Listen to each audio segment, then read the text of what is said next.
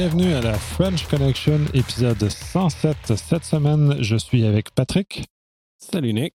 Et on, dans le fond, on est dans un petit spécial AAC. On enregistre sur les lieux du AAC dans lequel, à Québec. Nous, nous, on est à Québec, mais Ouais. d'autres sont ailleurs.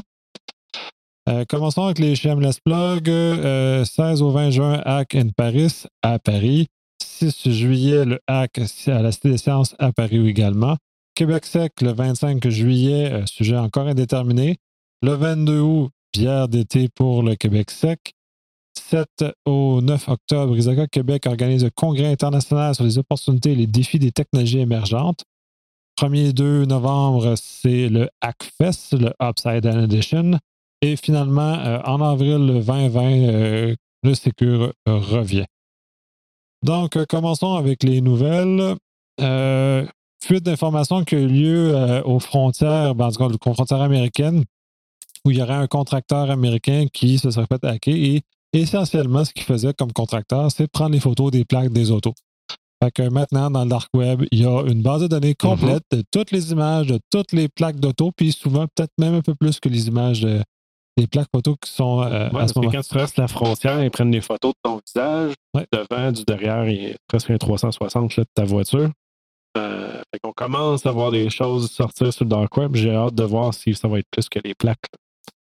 Ça, ça risque que oui, c'est sûr que les, les, les ligues vont à la- à- dans la nature des marchés puis des, euh, de l'intérêt financier de, de, de leaker l'information. Mais ça, ça démontre en quel point le, le danger de stocker toutes ces informations-là puis les lacs de données qu'on est en train de créer euh, attirent finalement les, les malveillants parce que ça sent le, Mhm. ça sent, ça sent l'argent. C'est sûr que ça les attire. Fait que c'est aussi une bonne gestion d'informations qui devra être faite. Et je crois que euh, le big data et machin devra finir par venir un petit data parce que ça- ça- go big data. Tu veux qu'on revienne en arrière? là? pas qu'on revienne en arrière, mais qu'on ait une gestion plus saine de l'information parce que ça attire les gens. C'est pas en sens où euh, on va revenir en arrière, mais de toute façon, c'est pas capable de gérer autant de données que ça. Fait que euh, va falloir faire quelque chose. Non, puis c'est le genre de- d'organisation aussi que côté sécurité informatique, oui, il doit y avoir des équipes, mais je pense pas que c'est la priorité numéro un non plus. Et c'est que c'est là que ça donne. Ouais, il y a beaucoup de places où c'est pas nécessairement la priorité, le- la sécurité. Yes, exact. Puis dans le fond, on, on va sujet- tomber à un deuxième sujet qui, Mhm. effectivement, c'est pas, euh, c'est pas une priorité. Puis on l'avait vu, euh, toi et moi, au Black Hat. Là, Euh, longtemps en plus. Là, ah, on oui. parle de quoi, 2012 à peu près? Ah, au moins, là, c'est, ça, fait, ça fait vraiment un bail là, où les pompes à insuline ont été découvertes comme étant euh, vulnérables. Dans ce cas-ci, ils ont découvert deux bugs sérieux dans les, les dites pompes, ce qui fait que euh, les gens qui les utilisent euh, sont vulnérables à un, un attaquant pass-by. là. Quelqu'un qui veut passer à côté d'autres, veut dérouler leur machine, ben, il peut faire à peu près tout et n'importe quoi sur ces machines-là, et euh, incluant le, des, des- Changer la dose. Là, donc, euh, on parle de c'est des machines qui sont très une importantes. attaque mortelle là, à ce point-là. Oui, c'est des, c'est des machines très importantes pour la, la- la qualité de vie de ces gens-là. Et en plus, on leur injecte quelque chose qui potentiellement peut euh, causer des problèmes de santé graves jusqu'- jusqu'à la mort. Euh, c'est assez terrible. Puis euh, c'est pas, chouette, mais je comprends pas qu'on on- qu'on a encore ce genre de choses-là qui existent. Mais on fait juste regarder tout le fiasco des euh, 737 de Boeing. Puis Mhm.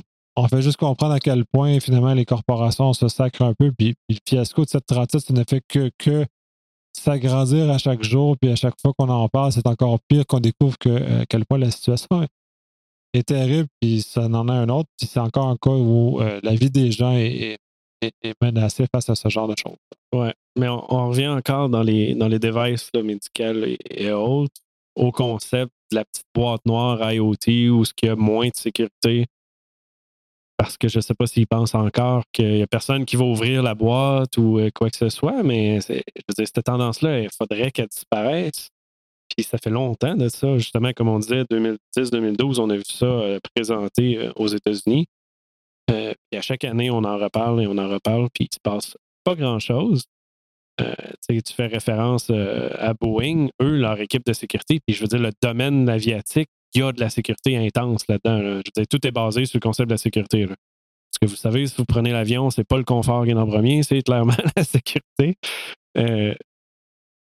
Si eux ont de la misère, imaginez euh, la petite chose à côté qui développe une pompe à insuline qui n'ont pas d'équipe de sécurité. euh, c'est pour ça qu'on est encore loin derrière. Ouais, puis euh, une vitesse à arriver sur le marché, contrairement à l'avionique où ils ont un délai beaucoup plus long de, cycle de vie de leurs appareils. Là, ces, mm-hmm. ces compagnies-là sont très pressées.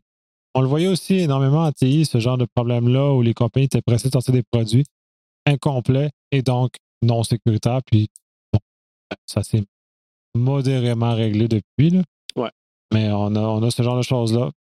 on peut en parler longtemps, finalement. Ouais, exact. On va sûrement en reparler, en fait, plus ça Ouais, c'est malheureux. C'est sept ans plus tard, on reparle d'un problème qui a été dit il y a, déjà sept ans, mhm. dans lequel on aurait pensé que minimalement, il y aurait eu certaines corrections qui ont été faites, puis pas pantoute.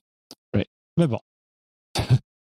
Passons à la nouvelle suivante. Euh, il y aurait une poursuite contre Amazon suivant que Alexa écouterait probablement tout ce qui se passe dans la maison. Là, moi, je suis pas fondamentalement très étonné. C'est pas le premier fiasco que euh, Alexa connaît. Euh, dans ce cas-ci, ben là, c'est vraiment dans un cas spécifique au niveau de ça, ça vient. Mais ont choisi, la poursuite a comme choisi un chemin pour être capable d'attaquer Amazon versus de dire Ah, vous écoutez tout. Ben là, ils vont dire ben, vous, avez, vous enregistrez aussi sans consentement la voix des enfants. Parce qu'officiellement, ils enregistrent vraiment tout. Versus si on parle un peu euh, plus des Google euh, Mini, les Home et autres, oui, il enregistre, mais il n'enregistre pas temps plein. il va faire des petits segments. Mais Alexa, lui, euh, il peut presque enregistrer ta journée au complet. Ouais, puis il y a des, scandales. Il y a des scandales. Oui, il y a eu plein, plein, plein de scandales. Il y a eu des meurtres résolus avec ça. Il y a eu plein de choses qui n'ont pas de sens. Ouais. Ouais. L'invasion à la vie privée, c'était quand même assez, assez imposant. En tant qu'appareil de, de, de, violation à la vie privée, Facebook qui revient encore dans les nouvelles parce que euh, il y a encore de la collecte d'informations, il y a encore des informations qui fuient. Euh, puis même personnellement, j'ai des comptes Facebook associés avec des adresses courriels qui sont utilisées que pour ça. Et j'ai commencé à recevoir du spam sur ces adresses-là récemment. Et ces adresses-là sont utilisées vraiment euh, nulle part ailleurs. C'est assez fascinant à quel point le degré de, d'éthique de, Facebook est un peu, un peu souple finalement. même s'ils disent qu'ils vont bannir des, euh, des applications des, des choses qui contreviennent, l'effort est ultimement pas très, euh, très probable. Exact. Si on continue à parler de Facebook, une autre nouvelle que j'ai vue euh, cette semaine, c'est un tweet d'une des conférencières qu'on a déjà eu au Hackfest, là, Sarah Jamie Lewis. un tweet humoristique, mais un peu très euh, triste en même temps.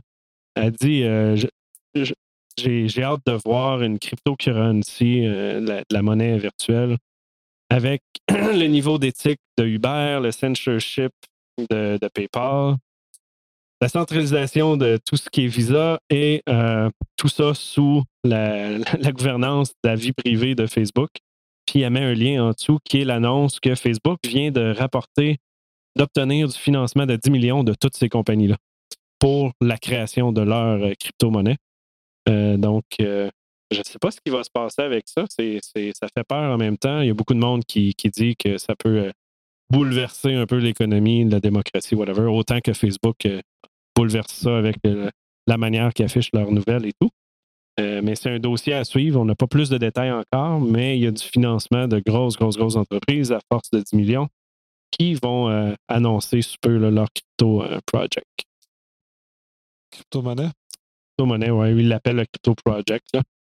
On ne sait pas le nom officiel de la monnaie, mais ça va être quelque chose euh, de spécial à, ah, suivre, là, assurément. Je demande encore sceptique sur les crypto-monnaies, sur la portée que c'est réel que ça va avoir. C'est sûr qu'il y a un hype qui est en train de se dégonfler par ailleurs avec le Bitcoin, entre autres. Oui, exact. Mais là, il y a le hype va comme repartir parce que c'est Facebook. Ça va être différent. Puis je pense pas que ça va être une monnaie utilisée à la Bitcoin partout. Considérant que le réseau de Facebook est énorme, ça va sûrement être au départ utilisé à l'interne. Euh, mais... Ah, ils créeraient leur propre marché. Ouais. Comme ils créent leur propre plateforme de publicité, de marketing, etc. Un peu à la Amazon euh, qui. Ouais, c'est ça, j'allais dire. J'allais juste voir Amazon. exact. Amazon créerait sa propre monnaie, ça serait peut-être même pas ça surprenant. encore plus dangereux. Ce serait même pas étonnant, mais ils ne l'ont pas fait encore. J'imagine que si Amazon ne l'a pas fait, c'est parce qu'ils ne voient pas l'intérêt réel de le faire encore du moins, là, où il y a des. Où sont pas rendus là, Où il y a des barrières trop, trop élevées à l'entrée qui qui les, qui les refroidit, Mhm. supposons. Exact. Euh, parlons maintenant d'une cyberattaque qui aurait eu lieu euh, en Chine euh, lors d'une manifestation à Hong Kong. Euh, il est supposé, jusqu'à preuve du supposé que la Mhm. Chine aurait jeté à terre Telegram durant la période de, de- de la manifestation à Hong Kong, justement pour limiter la capacité des gens à communiquer. Le moyen n'est pas nécessairement étonnant parce que c'est pas la première fois que euh, en, en période d'intervention, on coupe les, les médias de communication. Et dans ce cas-ci, c'est la première intéressante que euh, c'est des médias chiffrés euh, qui ne sont pas dans, sont pas dans leur, leur contrôle puis qui interviennent dessus. Fait que c'est intéressant de voir que. Ça, c'est comme leur seul moyen d'intervenir dessus, c'est de faire du déni de service. oui, tout à fait. Puis c'est assez fascinant, un peu épeurant aussi à savoir que maintenant des pays auraient le potentiel, l'intérêt potentiel de jeter des services à terre sur la base que ça nuit à leurs intérêts intérieurs. Euh, C'est un gros step dans une direction qu'on veut pas, ça. Non, Ouais. c'est- très, très, euh, très, inconfortable parce que là, euh, le pas est fait. Ensuite, qu'est-ce qui dit que les. euh, et là, on parle de, de- de nos peuples alliés normaux, là, les États-Unis ou les pays d'Europe, qui utiliseraient les moyens similaires à ça pour venir jeter à terre des choses qui. des protestations, des éléments comme ça. Donc, puis dans des pays où on tolère mieux la protestation que, que la Chine. C'est pas, Ouais. euh, pas super chouette. là. Puis là, on parle de 200 à 400 gigabits par seconde. C'est pas, pas du petit réseau, là. Ah Oui, c'est assez pour écraser à peu près tout ce qui existe. C'est pas chouette pas tout là. exact.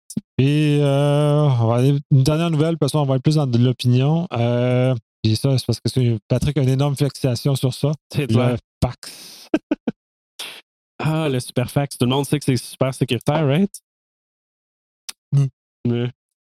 Non, mais en fait, euh, vous avez sûrement entendu parler de, la- de transformation numérique au gouvernement du Québec, euh, ce qui est une très bonne direction, un nouveau changement, quelque chose qu'il faut faire. Mais une des premières nouvelles qui est sortie, c'est que le fax va arrêter d'exister d'ici 2023. On est en 2019, donc quatre ans. Euh, a promis de faire ça, de mettre ça en place. Euh, mais on s'est mis à parler à beaucoup de personnes, euh, justement, qui sont dans certains ministères et autres. Et oui, on sait que les fax sont là, mais ils sont plus que présents qu'on pense. Là. C'est, l'utilisation de ça est énorme. Parce que si on dit arrêter les fax en 2023, 4 ans, ça paraît un peu drôle de prendre 4 ans pour enlever juste des fax.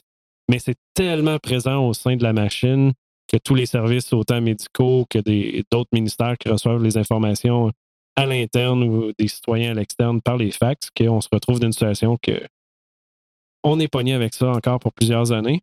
Et évidemment, là, un fax, euh, il y a zéro sécurité dans ça. C'est transmis en clair. On peut euh, faire du déni de service qui est un peu niaiseux, là, mais je veux dire, tu peux envoyer des fax à l'infini, euh, vider les machines comme ça, bloquer la ligne tout le temps.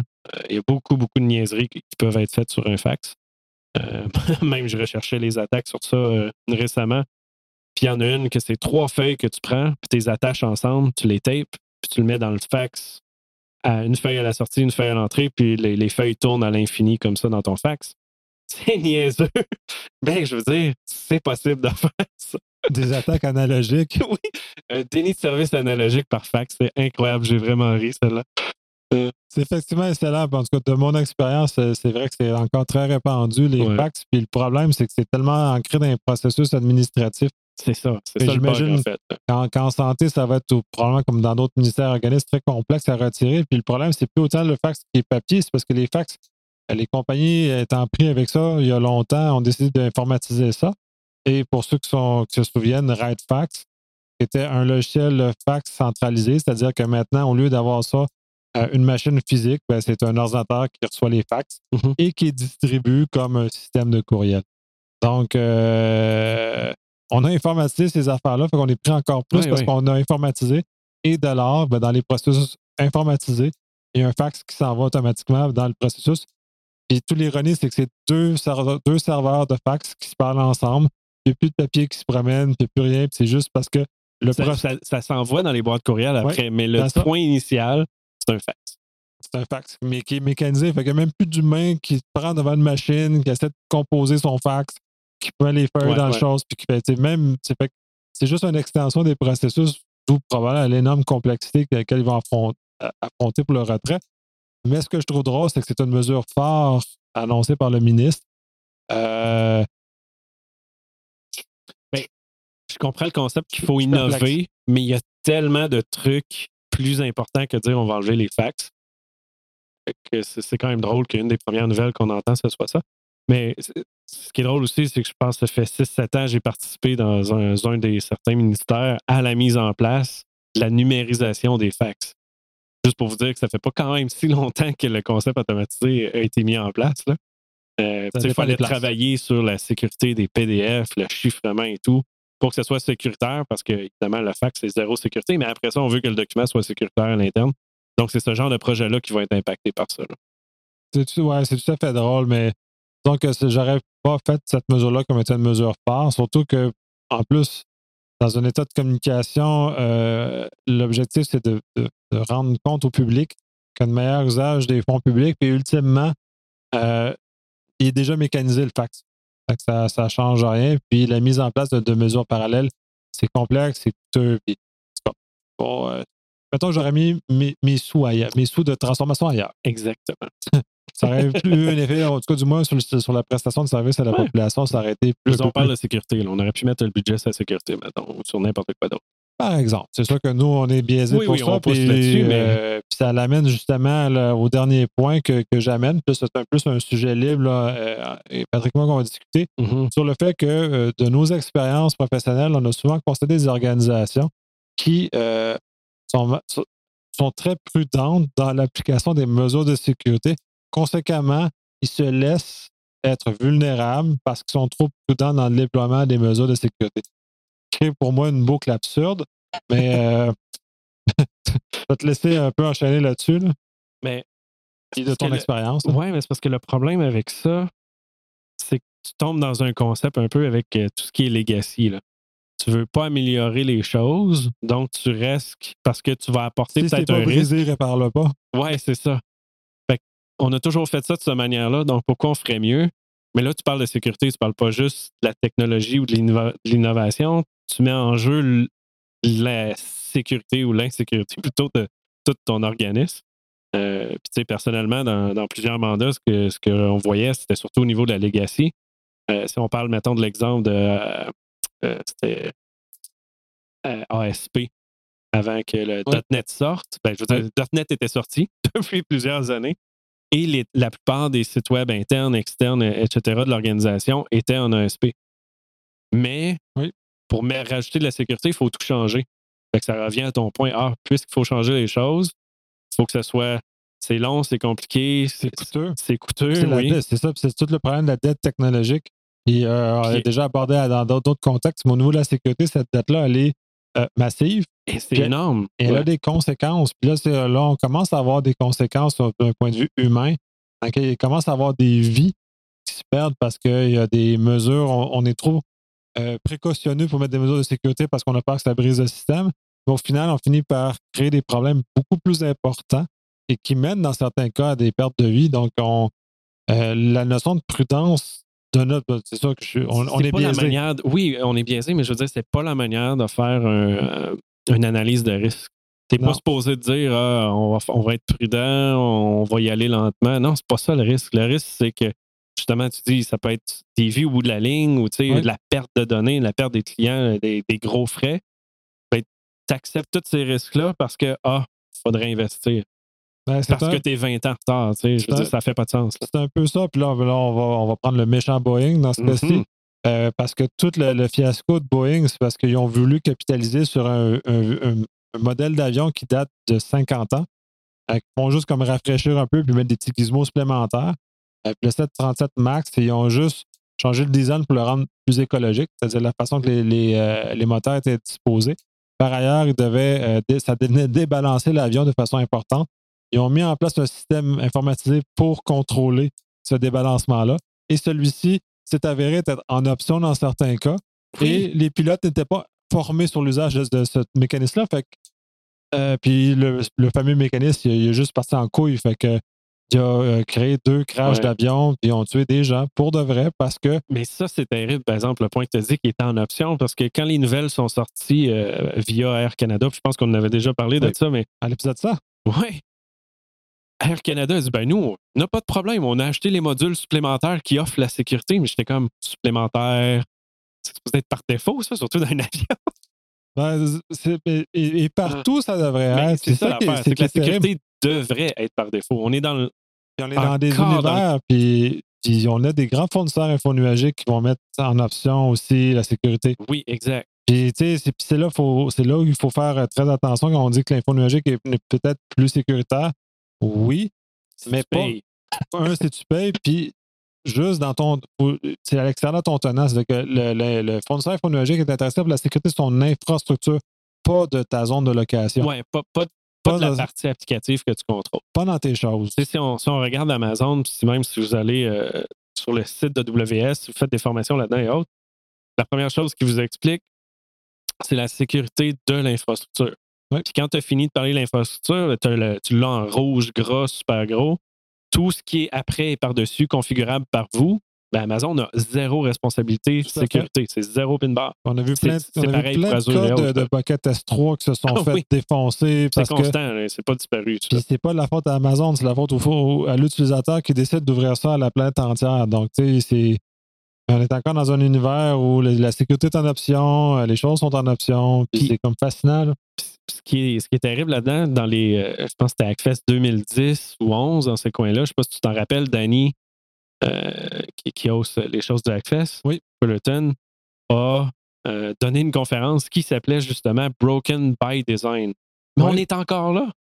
Ça fait presque 10 ans, cette conférence-là. Puis je veux dire, c'est un concept qui existait déjà quand il l'a présenté, fait que ça fait Beaucoup trop longtemps, mettons. C'est encore comme ça. Puis j'en ai fait des allusions dans la conférence que j'ai faite au Québec Sec sur l'architecture d'entreprise où le fait que euh, c'est pas les bonnes réflexions qui, qui, mènent au design des systèmes, c'est les pas les bons incitatifs qui sont en place, ce qui mène à des choses qui sont brisées. Oui, mais en même temps, la, manière de faire, de penser à la sécurité est souvent pas bonne. Quand on dit on va faire une analyse de risque, il y a plein des entreprises qui n'ont pas d'analyse de risque. Mmh, déjà. Ils n'ont pas de catégorisation. Pour faire la catégorisation, d'un, il faut déjà que tu aies une analyse de risque, là, parce que sinon, tu fais des choses qui, flottent un peu dans le vide. Mais encore pire, le trois quarts n'ont pas d'inventaire. Fait que là, tu fais une analyse de risque sur quelque chose que tu ne sais pas que tu as, qui existe, que peut-être qu'il n'existe pas, puis que tu n'as pas catégorisé le niveau. Fait que ta phrase a fait du sens. On est prudent en sécurité, parce qu'on ne veut pas faire les choses, parce que le processus, la manière de faire les choses n'est même pas, là. On ne sait pas. oui, euh, j'ai même vu des organisations, la sécurité est attachée dans le vide, c'est-à-dire qu'on fait de la sécurité pour le plaisir de faire de la sécurité, ce qui est une notion qui est complètement absurde parce que la sécurité sert à répondre à un besoin. Soit dans, plus dans le monde réel, la sécurité va servir à protéger les gens. Euh, la sécurité dans le construction d'un pont est pensée pour pas mm-hmm. que le, pont s'écrase. En automobile, les ceintures, les, les coussins gonflables pour protéger la vie. Fait qu'il y a un besoin. Puis euh, tout ça fait qu'on on devient prudent, on ne sait pas où on s'en va, tout ça. Puis on attache finalement la sécurité dans le ville, on met des mesures qu'on garage dans les airs sans, euh, sans y attacher rien. puis, même le pire là-dedans, c'est qu'au gouvernement, tu as ces mesures-là qui sont mises en place dans le vide. Qui, euh, en plus. Si, tu prends l'exemple, je pense, à 2014, là, ou dans ces coins-là, qui ont obligé tous les ministères à faire deux pentests par année obligatoires, qui est une bonne mesure, mais tu tombes quand même dans un dans un, mauvaise gestion parce que tu as des ministères qui n'ont pas d'équipe de sécurité, qui ne savent même pas c'est quoi tes intrusions, puis là, sont obligés d'en faire. Qu'est-ce qu'ils font avec le résultat? On, se questionne, c'est ça, c'est pas utile. Peut-être que ça serait utile pour certains, mais je veux dire, le processus de sécurité est zéro. Puis là, ben, ils font des tests d'intrusion. Ils se débrouillent. Fait que, tu sais, oui, c'est plate, là, au final, parce que ils font le test, ils disent pas à la personne, viens m'aider à le réparer. C'est comme, ah non, j'ai mon rapport. ça me rappelle le début des années 2000 où il y avait le, grand trip des analyses de risque aussi. Là. Oui, oui. Il y a comme une grande, mode, une grande mode de ça, puis tout le monde l'a fait. Mais cet exercice-là, qui, par aurait dû être utile, ne l'a pas été parce qu'il n'y a pas eu de suite. Exact. Comme on a dit tantôt, tu as ton inventaire, tu as, toutes tes choses, tu as ton analyse par-dessus, tu fais tu prends tout ça, puis tu fais ta, gouvernance, tu mets ton, ton analyse, tu l'appliques, tu mets tes mesures de sécurité, mais si tu ne fais pas le cercle au complet, non, ben, là, tu te ramasses d'une organisation que tu sais que le serveur la donnée est catégorisée 3. That's it. Ouais. C'est ça. ouais, mais, mais, en tout cas, on est, on est chanceux dans notre malchance, là, Ouais. parce qu'on n'a pas eu connu d'avarie majeure encore au gouvernement du Québec. Fait que ces mesures-là. non. Mais là, je sais pas si tu as vu, euh, je pense que c'était la semaine passée, on le rajoutera dans les show notes. Il y a une nouvelle qui est sortie sur 55, 54, 55 entreprises piratées en même temps via des crypto-lockers euh, dans l'Outaouais. Oh, quand même.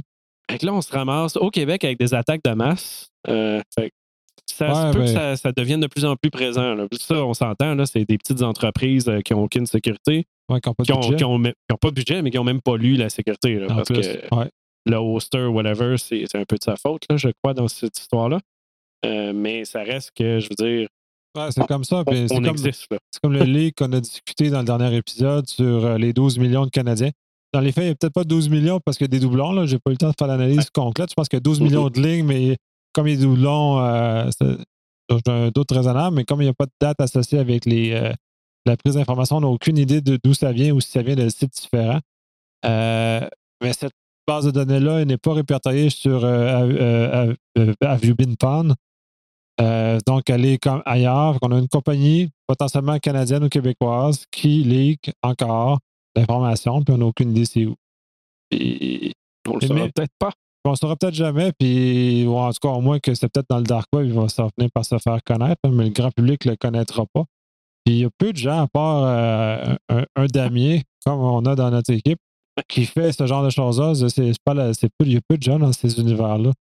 Ouais, qui mettent le temps 100 dédié à rechercher Oui. ces choses-là. Oh, Il y oui, a des grandes entreprises qui le font pour eux-mêmes, ouais, mais c'est- tu sais, s'ils voient que l'entreprise à côté euh, leak, euh, c'est pas leur effort d'aller là.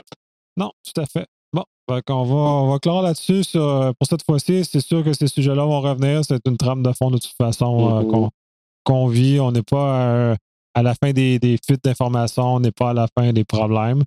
Euh, ce que je souhaite, c'est que, euh, parce que c'est mon environnement plus immédiat, plus que le tien maintenant d'ailleurs, Oui. euh, que la, la fonction publique québécoise euh, pose des gestes sérieux et concrets pour la sécurité. Euh, Je souhaite que les mesures que euh, le ministère euh, fait promotion vont se matérialiser sur quelque chose et des résultats, pas juste sur du papier et sur juste le retrait des fax. Ouais, on espère que ce soit plus que ça et que ça se réalise parce qu'on est un peu pessimiste par défaut pour avoir trop travaillé dans ces Ouais. ministères-là. Ouais, ben, d'avoir vu toujours vu les Quand on voit que des problèmes, finalement, on ne fait que voir les problèmes. Ouais, c'est c'est c'est mal- c'est On est des malheureux très ça. bons analystes à trouver des problèmes. C'est ça notre- Ah, souvent nos- nos- notre euh, Oui. spécialité est problématique. à certains égards. yes. Que comme c'est l'épisode, c'est le dernier épisode qu'on va enregistrer officiellement en juin. Euh, puis là, dans le fond, j'en profite pour annoncer que le, le cycle d'été commence. Fait que les diffusions vont être beaucoup moins régulières. Euh, on va vous commencer à vous passer aussi les entrevues qui ont lieu au Sécure. On va commencer à passer plus des épisodes spéciaux aussi durant l'été sur des sujets. Mhm. Euh, chez Patrick, il y en a plusieurs euh, dans son euh, dans, son portefeuille de projets, euh, oui. de, de- de- de podcasts spéciaux. On se supposé en avoir un avec des personnes super intéressantes dans les prochaines semaines. Ça s'en vient. Puis ça va Yes. tout pendant tout l'été. Fait que même si on est moins fréquent, on a encore des sujets fort intéressants On à en spéciaux au lieu d'être en nouvelles. Ouais. Yes. Sur ce, bonne semaine. À plus.